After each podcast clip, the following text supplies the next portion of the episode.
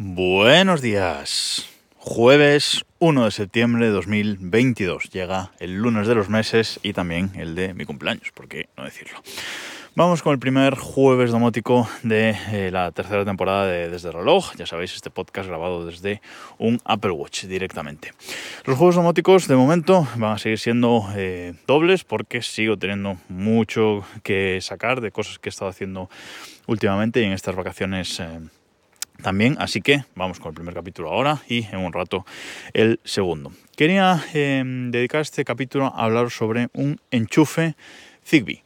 Es decir, un em, enchufe típico eh, domótico, que es una de las primeras cosas con las que todo el mundo em, comienza, el típico em, enchufe domótico que ponemos en nuestro enchufe de pared y podemos encender y apagar cualquier cosa que tengamos enchufada a él. Eh, yo hasta ahora, pues eh, todos los enchufes de este tipo que tenía, pues eran wifi, los flasheaba con Tasmota, pero ya sabéis que me estoy pasando a full Zigbee, o por lo menos para muchas cosas, porque hay para eh, ciertos comportamientos que voy a seguir necesitando eh, Tasmota, a saber, pues por ejemplo, para que cuando le damos un comando eh, a un enchufe de estos de que se apague y para programar que a los 5 segundos se vuelva a, encender él solo, internamente, sin tener que depender del sistema domótico, pues bueno, eso solo lo puedo hacer con Tasmota de momento, no lo puedo hacer con un enchufe Zigbee. Pero voy, que me enrollo. Entonces me he comprado mi primer enchufe de estos eh, Zigbee y además con eh, monitorización de eh, consumo. Yo ya creo que todos los que me compro a partir de ahora van a ser con monitorización de, consumo porque eso eh, nos permite también hacer automatizaciones basadas en pues, lo que esté consumiendo, lo que tengamos eh, enchufado, etcétera. Así que es muy útil que sean con monitorización. Me he llevado una grata sorpresa, me he comprado un enchufe de estos eh, Zigbee en, AliExpress, de la marca tuya también, que os dejaré el enlace en las notas de este, de este episodio, por si queréis haceros con, uno. La verdad es que este enchufe me ha sorprendido gratamente porque está muy bien. En cuanto lo enlazo, en cuanto lo enlazamos con nuestro eh, sistema Zigbee MQTT, ya sabéis, con ese pincho que, tengo puesto en la Raspberry Pi, pues en cuanto lo enlazamos lo eh, reconoce el eh, sistema es uno de los enchufes reconocidos por Cibito MQTT y pasa a exponernos eh, una serie de eh, comandos o características de este enchufe. Y eso es una de las cosas mejores de este, de este sistema Zigbee MQTT. Bueno, a saber, cuando eh, añadimos este enchufe al, sistema, lo que nos aparece es, podemos controlar el estado del enchufe, evidentemente, on y off. Eso es lo, lo básico de cualquier enchufe de, de estos. Podemos controlar el estado.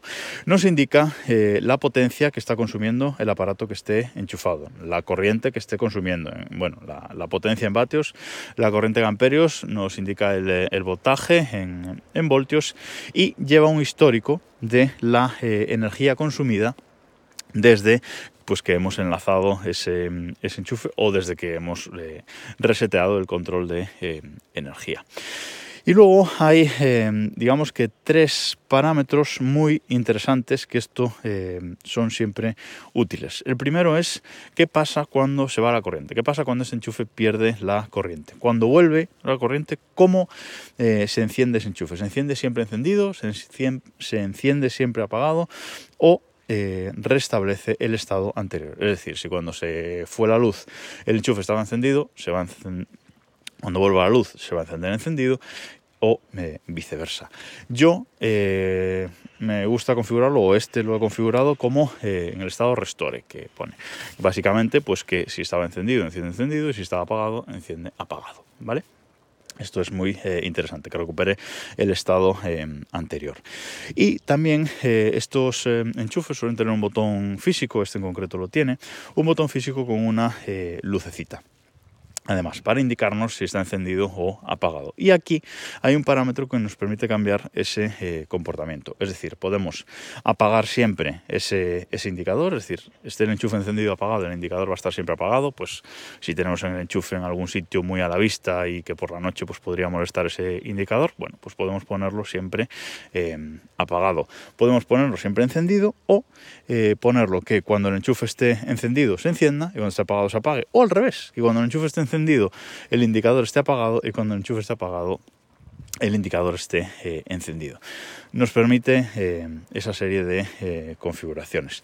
Y el último de estos parámetros interesantes es lo que ellos llaman un seguro para niños, que básicamente podemos desactivar el botón físico del enchufe. Si no queremos que un niño ande tocando en ese en ese botón, pues bueno, podemos desactivar completamente eh, el comportamiento de este botón, que cuando le demos al botón básicamente no haga nada el enchufe, ni se encienda, ni se, apague, ni haga absolutamente eh, nada.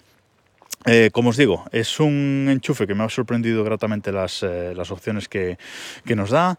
Luego eh, tiene un apartado para calibrarlo, ¿vale? Para calibrar la medición de consumo, porque a veces no vienen del todo bien ajustados, pero es sencillo. Mm, por ejemplo, enchufamos una bombilla que sepamos exactamente lo que consume a este enchufe vemos los datos que está consumiendo y ahí lo ajustamos en el apartado de calibración. Yo, eh, si estáis eh, metidos en el mundo Zigbee o si queréis eh, empezar, os recomiendo que empecéis con un enchufe de, estos porque es un buen ejemplo de todo lo que puede exponer este, vaya, mi perro ladrando aquí al lado, todo lo que puede exponer un dispositivo eh, Zigbee en un sistema Zigbee to MQTT como este. Es una buena eh, recomendación. Insisto, os dejo el enlace de AliExpress. Bueno, no sé si lo compré en AliExpress o en Amazon. Eh, lo busco y os dejo el enlace donde yo lo, lo compré en las notas de este episodio. Nada más por ahora, nos escuchamos en un rato.